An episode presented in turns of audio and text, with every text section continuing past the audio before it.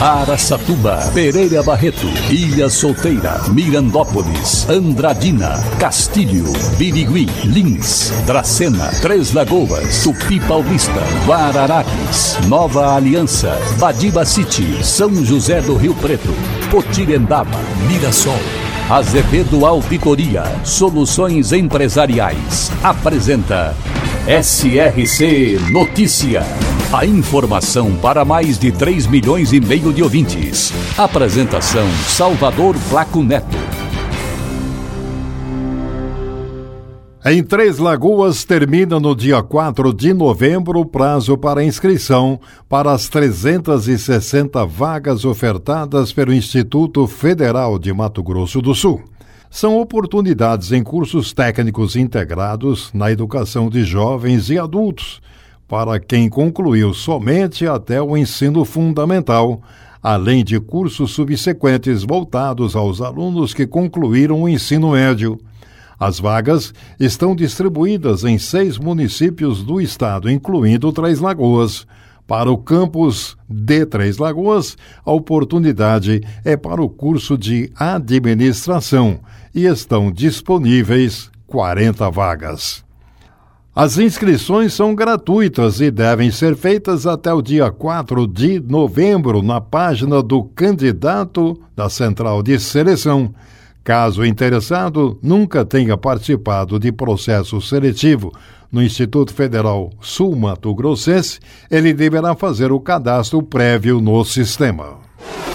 SRC Notícia. Notícia. A Central de Polícia Judiciária de Lins registrou que em Sabino, um homem de 81 anos foi assassinado a golpes de faca desferidos pelo genro. Lucas Ferreira da Silva, de 31 anos, foi preso em flagrante na maternidade da Santa Casa Linense, onde ele acompanhava a esposa que estava prestes a dar à luz. A vítima recebeu pelo menos cinco facadas e foi encontrada na cama, enrolada por um lençol. O crime ocorreu durante o dia, uma vez que o corpo já apresentava rigidez cadavérica quando a polícia militar chegou. Lucas contou que matou o sogro depois de uma discussão e decidiu colocar o corpo na cama, numa simulação de que estivesse dormindo, para evitar que sua mulher, que estava prestes a dar à luz, não descobrisse.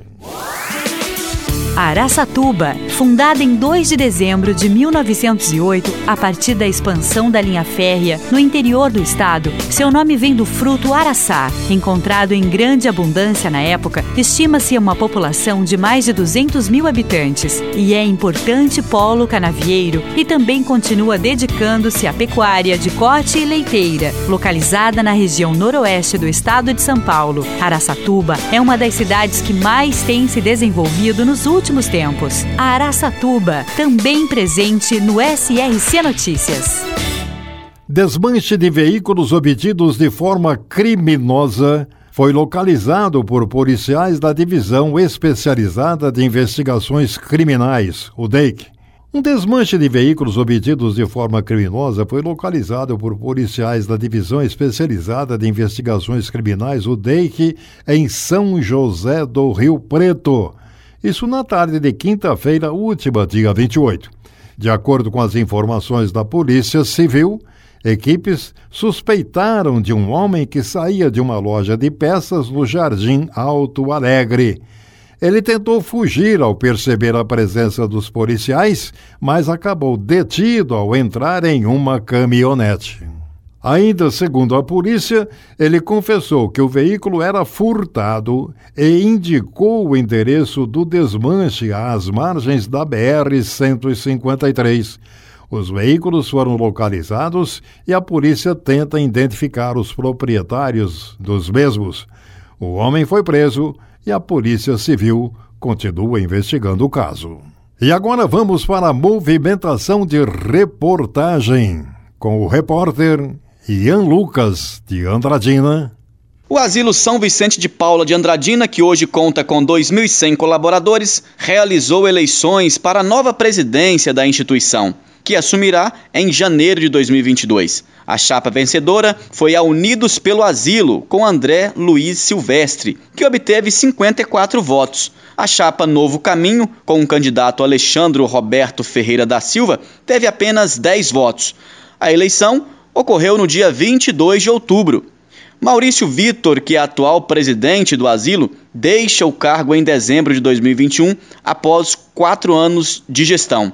Ele fala das benfeitorias feitas no seu mandato. Colocamos a cobertura ali na, na parte da frente, onde os idosos ficam quando não estão no salão, na recreação.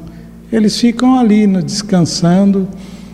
Construímos a lavanderia, que hoje eu acho que dentro de até de hospital você não tem uma lavanderia como a nossa é. A nossa é com a máquina de lavar é para 50 quilos, com barreira sanitária nós temos hoje uma máquina secadora também 50 quilos e a gente tudo isso é exigência do Ministério Público e da Vigilância Sanitária. Nós conseguimos nos adequar.